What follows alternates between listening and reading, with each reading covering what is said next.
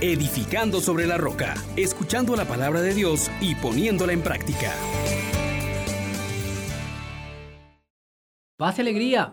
En Jesús y María, bienvenidos mis hermanos. Les saluda su hermano Juan Elías de la Misericordia Divina. Y en este día queremos agradecer a Dios porque nuevamente nos mira con bondad, nos muestra su santidad y nos invita a participar en la misión de anunciar su gloria.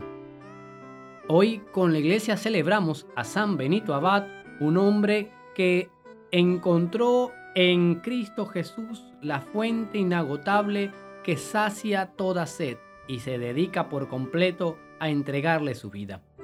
Vamos a meditar el profeta Isaías capítulo 6 versículos del 1 al 8. Muy atentos hermanos, pero antes invitemos al Espíritu Santo. Ven Espíritu Santo, ven por medio de la poderosa intercesión del Inmaculado Corazón de María, tu amadísima esposa. Ven Espíritu Santo, llena los corazones de tus fieles y enciende en ellos el fuego de tu amor. Envía, Señor, tu Espíritu y renovarás la faz de la tierra. Bien, mis queridos hermanos, la palabra de Dios nos dice así. El año de la muerte del rey Osías, vi al Señor sentado sobre un trono muy alto y magnífico. La orla de su manto llenaba el templo. Había dos serafines junto a él, con seis alas cada uno.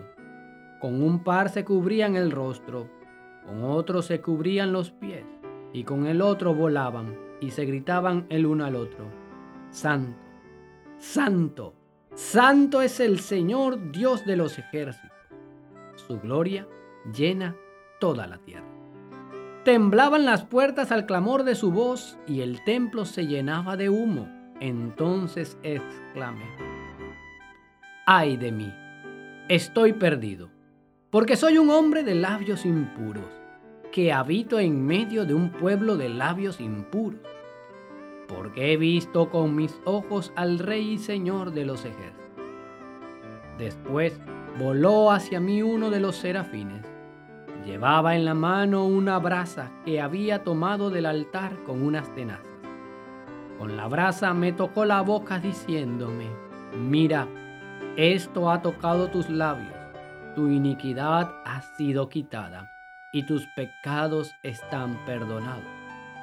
Escuché entonces la voz del Señor que decía, ¿a quién enviaré? ¿Quién irá de parte mía? Yo le respondí, aquí estoy Señor, envíame.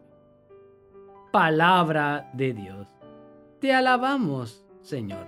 Hermanos, hermanas, qué texto tan precioso que nos declara el profeta Isaías. Y miremoslo juntos, meditemos un poco en esta maravilla que el Señor nos está colocando.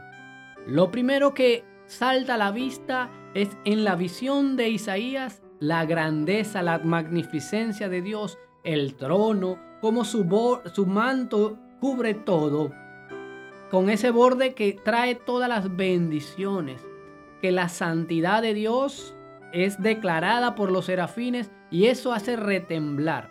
Y ante todo esto, Isaías mira también su pequeñez, su iniquidad, el pertenecer a un pueblo pecador.